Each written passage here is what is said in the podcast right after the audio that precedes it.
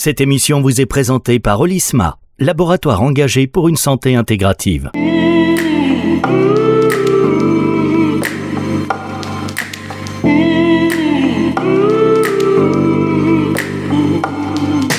La santé, c'est tout. Florian Petitjean sur Nutri Radio. Bonjour Florian. Bonjour Fabrice, vous allez bien? Oui, ça va Florian Petitjean sur Nutri Radio. Je vous ai laissé un peu avant l'enregistrement, il y a eu un petit temps de blanc. Et euh, mais vous étiez à l'antenne. Hein.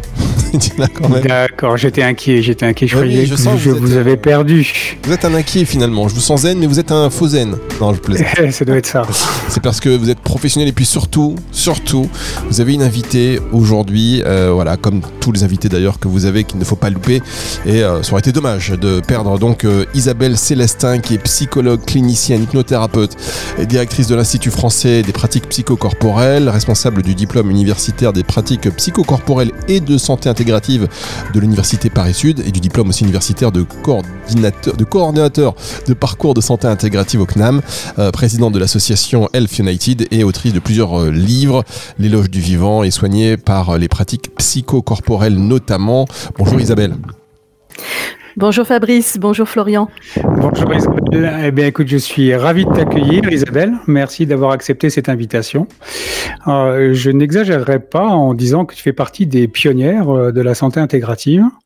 Alors, pour parler un peu de toi et de ta carrière, tu as commencé à, l'hôpital en tant que psychologue, où tu as notamment été impliqué dans la prise en charge de la douleur. Et c'est dans ce contexte que tu as constaté que les patients, souvent confrontés à leur propre souffrance, se tournaient spontanément vers d'autres solutions que la seule médecine conventionnelle. Tu t'es alors intéressé à ce qu'ils faisaient et c'est en découvrant qu'ils avaient souvent recours à des pratiques issues des médecines traditionnelles que tu as décidé de prendre une autre casquette, celle de l'anthropologue que tu as fini par devenir en t'intéressant à toutes ces médecines venues d'ailleurs. Tu es donc allé à leur rencontre en Chine, en Afrique, en Inde, où tu te rends d'ailleurs encore souvent, et tu es aussi allé à la rencontre des chamans. Je crois pouvoir dire que ce sont ces expériences qui ont changé ton regard sur la maladie et sur le soin. Alors, est-ce que tu peux nous parler de ces expériences, justement, et en quoi, finalement, elles ont changé plus que ton regard? Elles ont aussi changé ta pratique, je crois.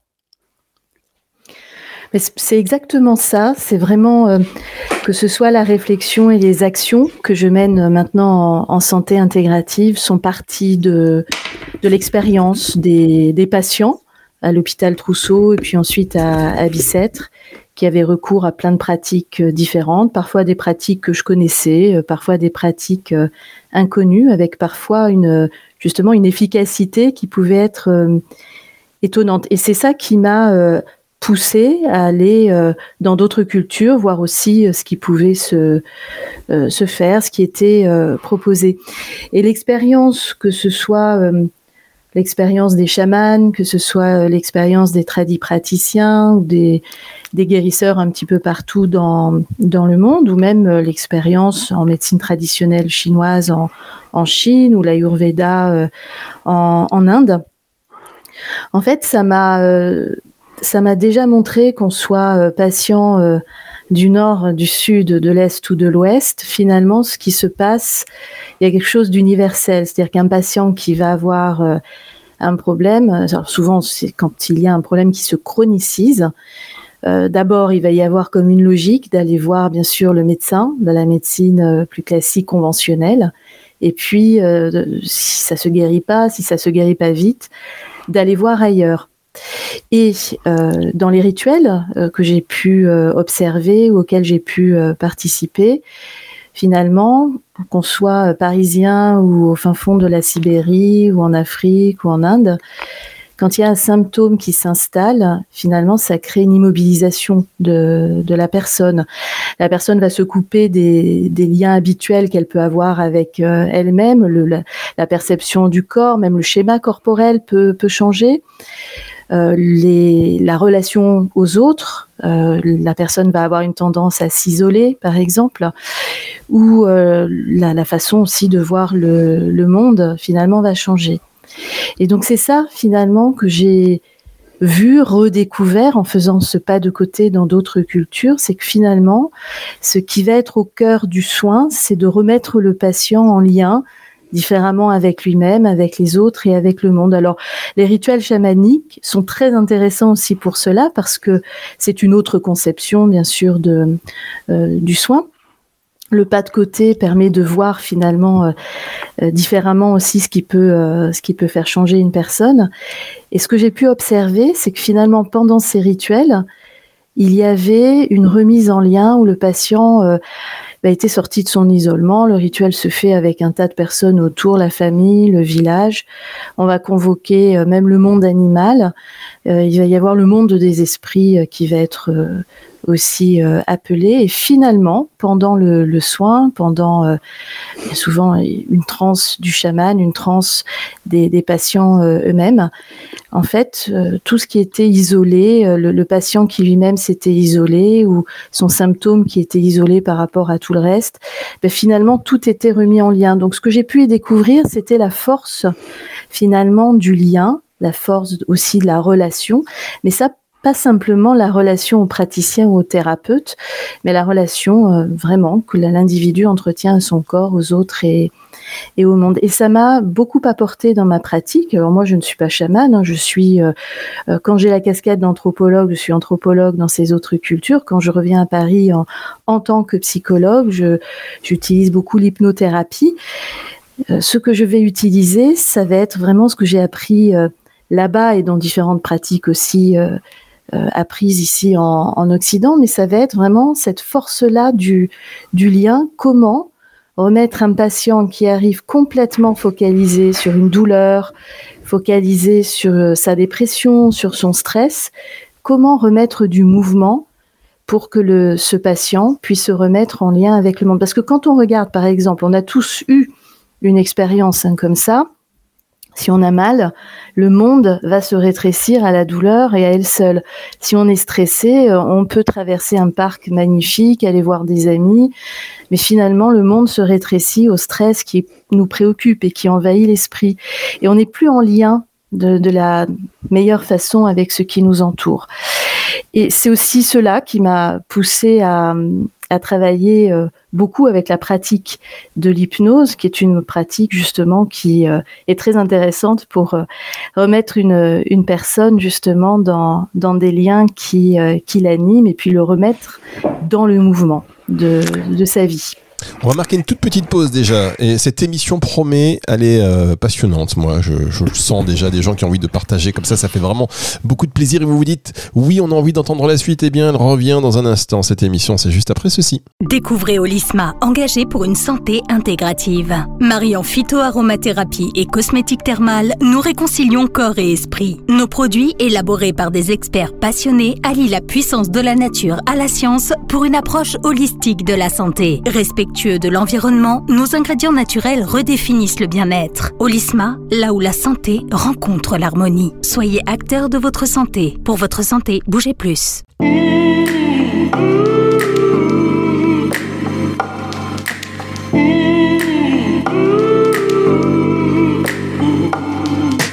La santé, c'est tout. Florian Petitjean sur Nutri Radio. La santé, c'est tout. Florian Petitjean sur Nutri Radio avec son invité cette semaine, Isabelle Célestin. Je, euh, entre deux bavards, je vous laisse. Et donc je merci Fabrice. Euh, je reviens du coup euh, à, à, ton, à ton explication et merci pour ce, ce témoignage. Tu évoques le fait que tu t'es formé à l'hypnose et tu parlais de également des, des chamans, de ton expérience euh, avec euh, ces tradis praticiens et, et tous ces chamans. En hypnose également, on, on, parle de transe pour évoquer cet état modifié de conscience dans lequel le, le patient se trouve pendant une séance. Est-ce qu'on peut assimiler cette transe euh, en hypnose à, à la transe chamanique et sinon, quelles sont les différences finalement et qu'est-ce que ça nous apprend de, notre cerveau, euh, sur la conscience et plus largement euh, sur notre rapport au monde réel tel que nous, les Occidentaux, nous le concevons? Alors moi, je pourrais dire, l'hypnose, c'est notre façon actuelle et culturelle d'utiliser le phénomène de la, de la transe. Mais la transe existe euh, dans bien des cultures et a été utilisée avec différents objectifs, et notamment l'objectif de, de soigner, bien avant qu'on l'utilise dans, dans, dans nos hôpitaux. Alors, c'est vrai que c'est une pratique que je trouve passionnante parce que d'abord, elle nous pousse à réfléchir au changement et puis elle a une efficacité euh, dans la prise en charge de dans certaines indications, que ce soit la prise en charge de la douleur ou dans des indications par rapport au stress, par rapport aux addictions, par rapport. La, la transe, euh, telle qu'elle est utilisée en, hypnose, elle permet finalement de lâcher euh, le conscient, la raison, le fonctionnement habituel pour percevoir différemment et pour finalement se reprogrammer. On va changer un programme qui s'est mis en place, par exemple quelqu'un qui a mal et qui va se dire mentalement bon bah j'ai mal, je vais à nouveau avoir mal, je vais tout le temps avoir mal. Des, schémas vraiment qui se mettent en place de cette façon-là et qui vont entretenir euh, finalement une perception euh, comme la douleur ou une perception comme euh, liée au, au, stress.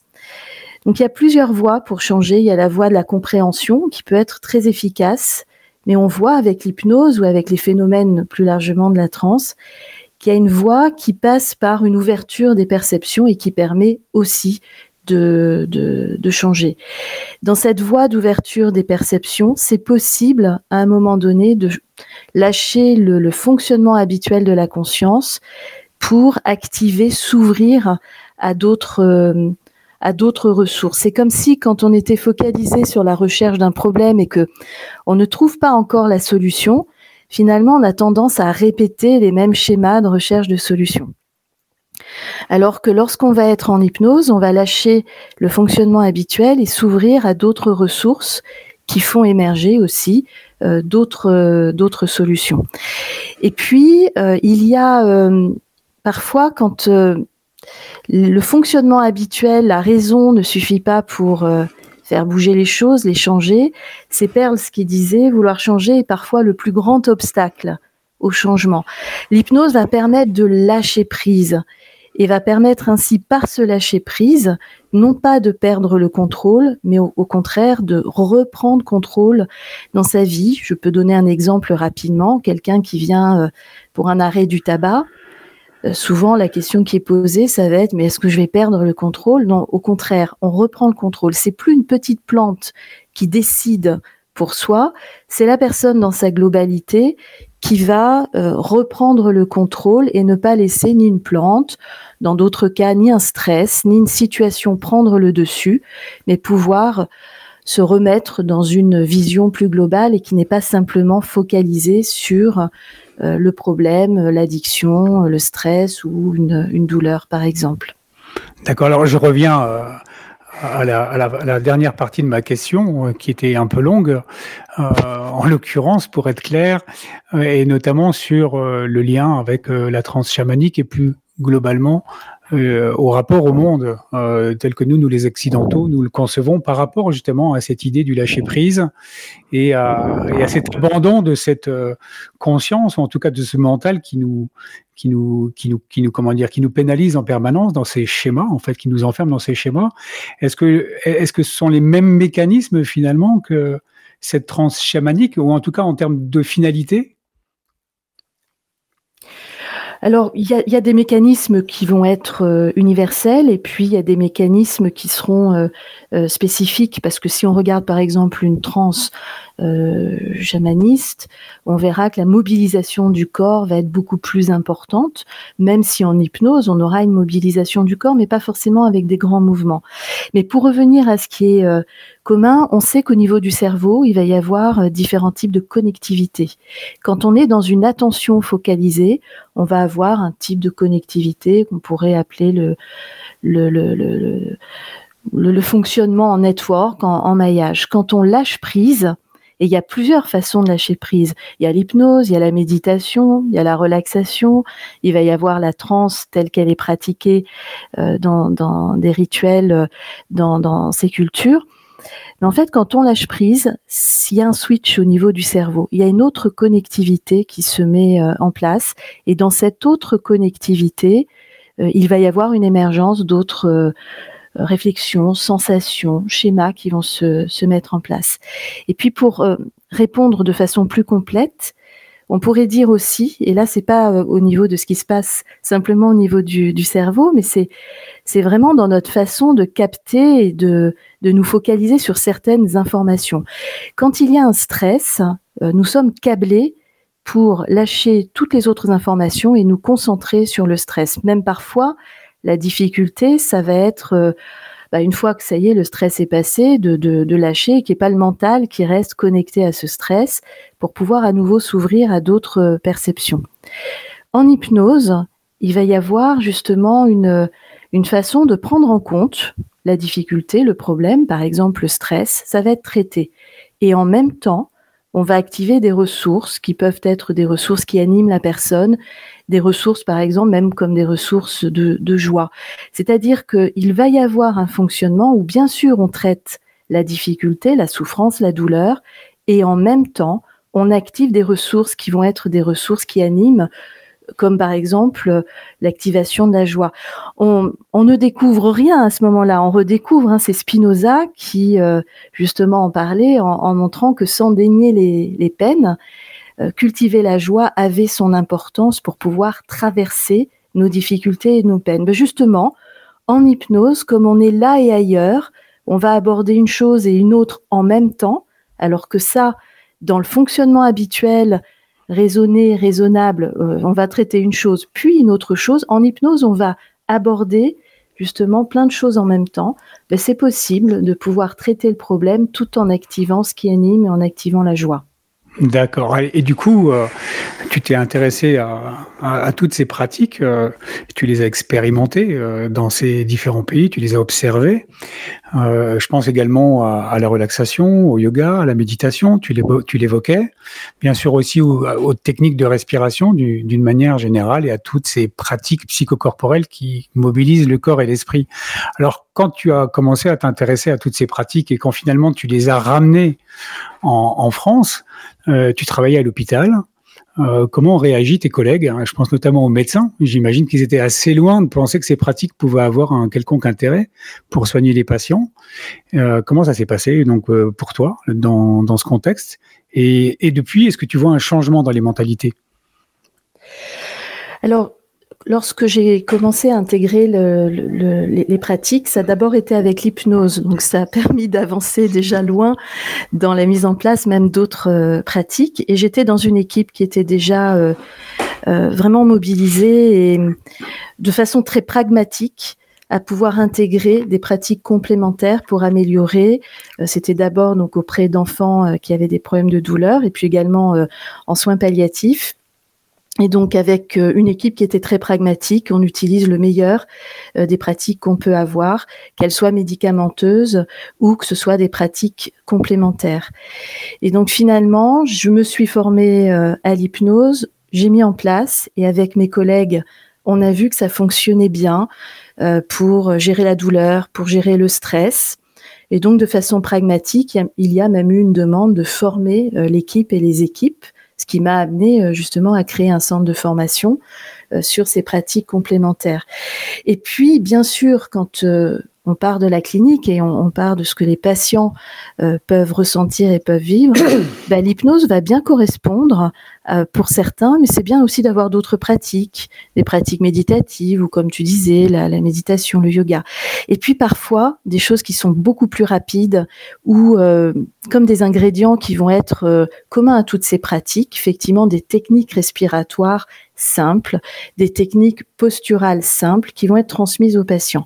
Parce qu'il y a en santé intégrative, quand on intègre les pratiques complémentaires, un objectif autour du soin il y a aussi un objectif d'autonomisation pour pouvoir aussi permettre aux patients de prévenir le plus possible une prochaine crise, par exemple, ou de pouvoir aussi avoir des outils pour faire face euh, quand il y a un inconfort ou une, douleur qui va, qui va être là.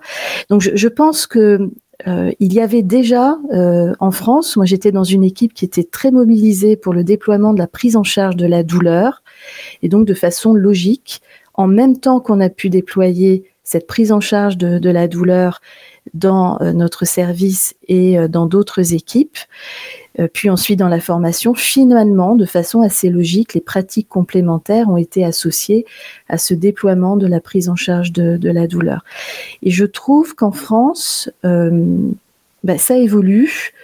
Il y a eu évidemment des, pionniers. Nous avons été pionniers dans, dans ce domaine et de plus en plus dans toutes les régions, il y a des personnes qui vont intégrer ces pratiques complémentaires dans la prise en charge, que ce soit la douleur, que ce soit le stress, que ce soit par rapport aux addictions, que ce soit en psychiatrie, en gastroentérologie. Euh, beaucoup de personnes actuellement en France euh, déploient et mettent en place ces pratiques complémentaires. Ça n'est pas le cas de tout le monde, mais il y a de plus en plus de services qui le déploient, ou même en libéral, de personnes qui vont le proposer. J'allais justement te demander, euh, au-delà du stress et, de la prise en charge de la douleur, quelles étaient les, autres situations cliniques euh, où on pouvait faire appel en fait à ces pratiques. Donc tu as évoqué la gastroentérologie, euh, est-ce que tu vois d'autres euh, d'autres domaines? En fait, c'est toutes les maladies chroniques finalement Exactement. C'est tout le champ des maladies chroniques, pas seulement, mais c'est tout le champ des maladies chroniques dans la prise en charge du diabète, dans la prise en charge de l'hypertension, euh, dans effectivement euh, la prise en charge des MICI, euh, des troubles intestinaux qui se voilà qui, qui, apparaissent de plus en plus, même de plus en plus tôt. ça va être intéressant de proposer une pratique complémentaire. Pourquoi? Parce qu'il va y avoir pour le patient à faire face à un inconfort ou à une douleur ou à un moment qui n'est pas euh, agréable, même sur euh, euh, le plan mental, ça va créer du, stress. Donc c'est intéressant d'avoir des outils pour faire face à la douleur, mais aussi aux conséquences de la de la problématique, qu'elle soit gastro, diabète ou prise en charge de, de n'importe quelle pathologie chronique. Il va y avoir, quand il y a une pathologie chronique, aussi plus de fatigue, par exemple, il peut y avoir des troubles du sommeil. Euh, ça, va avoir un impact sur la vie à la fois euh, euh, somatique, mais aussi la vie relationnelle de, de, la personne. Donc les pratiques complémentaires vont être utiles sur ce, sur ce plan-là. Et puis dans la prévention, on sait que aux alentours de 2025, on aura en France plus de 20 millions de personnes atteintes de pathologies chroniques important de pouvoir aussi proposer ces pratiques dans la prévention. Par exemple, il y a des études qui ont été faites d'ailleurs dans une région où j'ai un de mes centres, en Eure-et-Loire, où on sait que euh, pour euh, des personnes qui euh, vont déclencher un diabète, si on leur propose par exemple de l'activité physique adapter ces personnes. Alors, c'est une recherche qui était très bien faite. Hein. Il y a une randomisation, c'est-à-dire que les personnes ont été euh, sélectionnées et, euh, et, amenées à utiliser euh, l'activité physique adaptée pour un groupe et puis pour un autre groupe, il n'y avait pas cette proposition qui était faite. Ben, ceux qui intègrent l'activité physique adaptée dans leur quotidien vont déclencher un diabète beaucoup plus tard que euh, les autres personnes. Donc on voit dans la prévention, qu'elle soit primaire, secondaire, il va y avoir un intérêt aussi à utiliser ces pratiques. Et puis je vois un troisième intérêt aussi, c'est qu'on est dans un monde euh, où il y a euh, pas mal de stress, bien sûr, d'un point de vue international, parfois national, parfois autour de chez soi, dans sa vie de famille ou voilà, dans, dans, son psychisme. Ces pratiques sont intéressantes aussi pour arriver à, voilà, à rester droit aussi en temps de crise, à pouvoir euh, rester dans, une sorte de verticalité aussi par rapport à tout ce qui se passe euh, à l'extérieur. Oui, mais c'est clair qu'en ce moment, on voit beaucoup de gens d'ailleurs qui se mettent spontanément à ces pratiques, hein, au, yoga, à la méditation, notamment depuis le Covid. Hein. Alors justement, euh, pour toi, ça révèle plutôt d'un mal-être en fait de la société, ou tout simplement une prise de conscience de les, de les intégrer dans son quotidien parce qu'elles font simplement du bien. Alors du coup, on est euh, souvent confronté au verbatim bien-être, à savoir, euh, ben, en fait, ces pratiques, ça fait, ça fait du bien, mais ça, fait plus que du bien en l'occurrence, parce que c'est aussi euh, un enjeu de prévention. Là, c'est ce à quoi tu fais allusion. Exactement, ce sont des, des, pratiques qui vont avoir un, un effet, un effet protecteur dans, dans certains cas. On sait que nombre de pratiques qui vont permettre de, travailler avec le nerf vague. C'est le nerf le plus long du, du corps qui va être comme une manette qui nous permet d'activer le système sympathique qui nous permet de nous activer, le système parasympathique qui permet de s'apaiser, de se calmer. Bah, donner des outils qui est une information de plus en plus importante, qui fait que de plus en plus de personnes vont intégrer une pratique de ce type-là, bah, ça permet aussi de donner des outils qui permettent de faire face. Euh, la vie n'étant pas un long fleuve tranquille, c'est bien de pouvoir avoir quelques outils pour s'activer, parce que c'est pas toujours des outils qui permettent de se relaxer, hein, les pratiques complémentaires, et aussi des outils de dynamisation, de pouvoir se dynamiser et de pouvoir à d'autres moments euh, s'apaiser. Et on a euh, cette possibilité par les techniques respiratoire de le de le faire.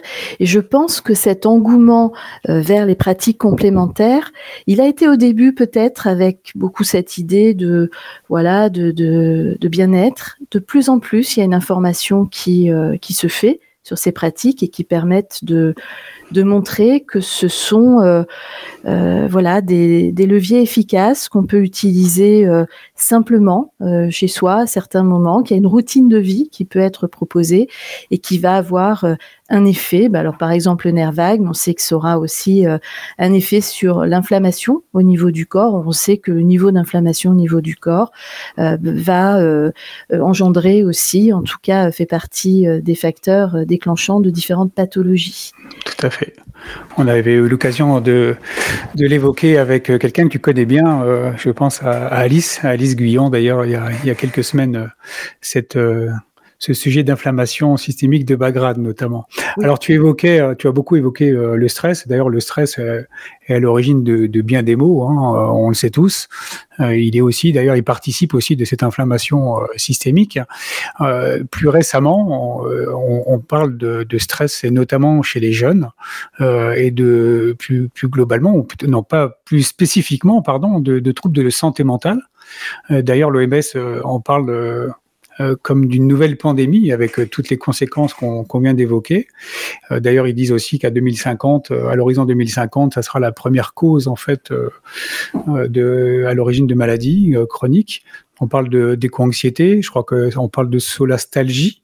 Alors, la psychologue que tu es, j'imagine que tu y es également confrontée. Oui, on voit effectivement beaucoup de, demandes. Euh, j'ai régulièrement donc des, jeunes et des moins jeunes qui viennent pour euh, ce, type de, de demande, comme tu dis, la traversée euh, d'une pandémie mondiale, du Covid, l'éco-anxiété. Il y a beaucoup de sources effectivement de stress. Alors, ces pratiques, elles vont être intéressantes. C'est-à-dire, ce qui est bien, c'est de faire un bilan. Ce qui est bien, c'est de voir un spécialiste, ça peut être le médecin, ça peut être le, psychologue, et qui puisse voir est-ce que euh, ce stress, il peut être traité avec euh, voilà une pratique qui est proposée, ou est-ce qu'il faut un, cadre psychothérapeutique? Par exemple, pour pouvoir euh, l'aborder comme il faut. Effectivement, ces pratiques euh, psychocorporelles, elles vont être intéressantes parce que euh, euh, elles peuvent être déjà une approche qui amène à travailler sur sur le corps. Très souvent, ces personnes-là, il y a une activation du mental, c'est-à-dire que l'inquiétude passe par bah, des pensées qui vont accrocher au niveau du cerveau. Hein. Tout à l'heure, je je précisais, on, on, est câblé pour traiter le stress, c'est quelque chose de darwinien, mais la difficulté, c'est que parfois ce stress il accroche. Il y a un côté euh, il y a un côté un côté euh, velcro au, stress et euh, la joie aurait un côté un peu téflon on pourrait on pourrait dire. Et, et donc lorsque cette éco-anxiété ou tout ce qui s'est passé autour de, du Covid ou tout ce qui se passe dans le monde on peut avoir un stress mais au bout d'un moment se dire ok qu'est-ce que je peux faire ou comment maintenant je me remets dans le mouvement de de, ma vie en prenant en compte sans que le stress s'installe. On dit souvent, euh, les émotions sont de mauvais maîtres, mais de bons serviteurs. Et c'est là, en fait, où on peut agir avec la santé intégrative et toutes ces pratiques. Que ce stress soit là, il est euh, naturel. Si on regarde ce qui se passe, effectivement, on peut se dire, il y a une émotion qui nous indique que là, il y a quelque chose qui ne va pas, il faut prendre en compte tout cela et, euh, et voir comment on peut euh, changer tout cela. Mais le stress qui s'installe en permanence n'aura aucune efficacité pour, euh, pour faire face, justement. Au contraire. C'est là où on peut, au contraire, il va amener la personne à s'épuiser et, et, à se fragiliser.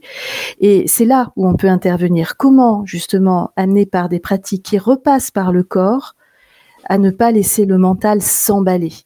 Et donc, il y a des techniques simples de respiration, il va y avoir la méditation, il va y avoir des techniques de relaxation, d'hypnose, quand il le faut, bien sûr, de la psychothérapie ou voir un, psychologue. Mais le fait de repasser par le, corps, quel que soit le cadre, va être essentiel, parce que quand on revient au corps, on reprend aussi d'une certaine façon les rênes sur le le, le, mental. Ça fait très petit scarabée, hein, ce que je vais dire là. c'est là-haut de ceux qui disaient celui qui pense ne ressent pas, celui qui ressent ne pense pas.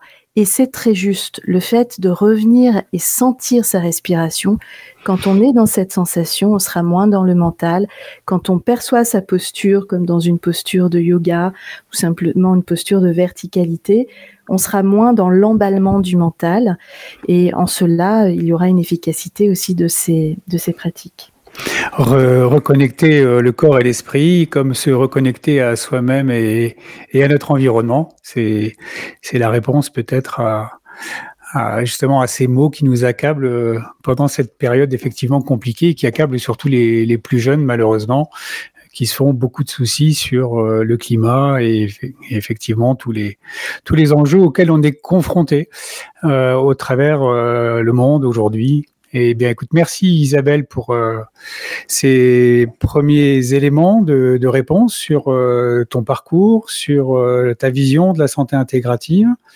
Et je te propose, si Fabrice en est d'accord, bien sûr, il nous écoute attentivement, de nous reparler la semaine prochaine pour aller justement plus précisément au-delà même des pratiques psychocorporelles en tant qu'outil à toute cette approche de santé intégrative et euh, comment elle, elle existe aujourd'hui et comment elle émerge en France.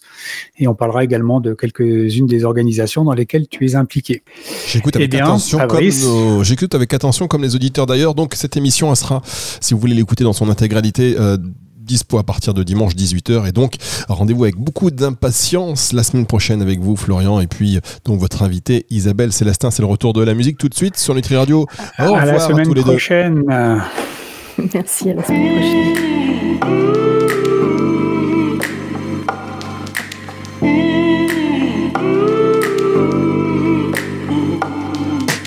La santé, c'est tout. Florian Petitjean sur Nutri Radio.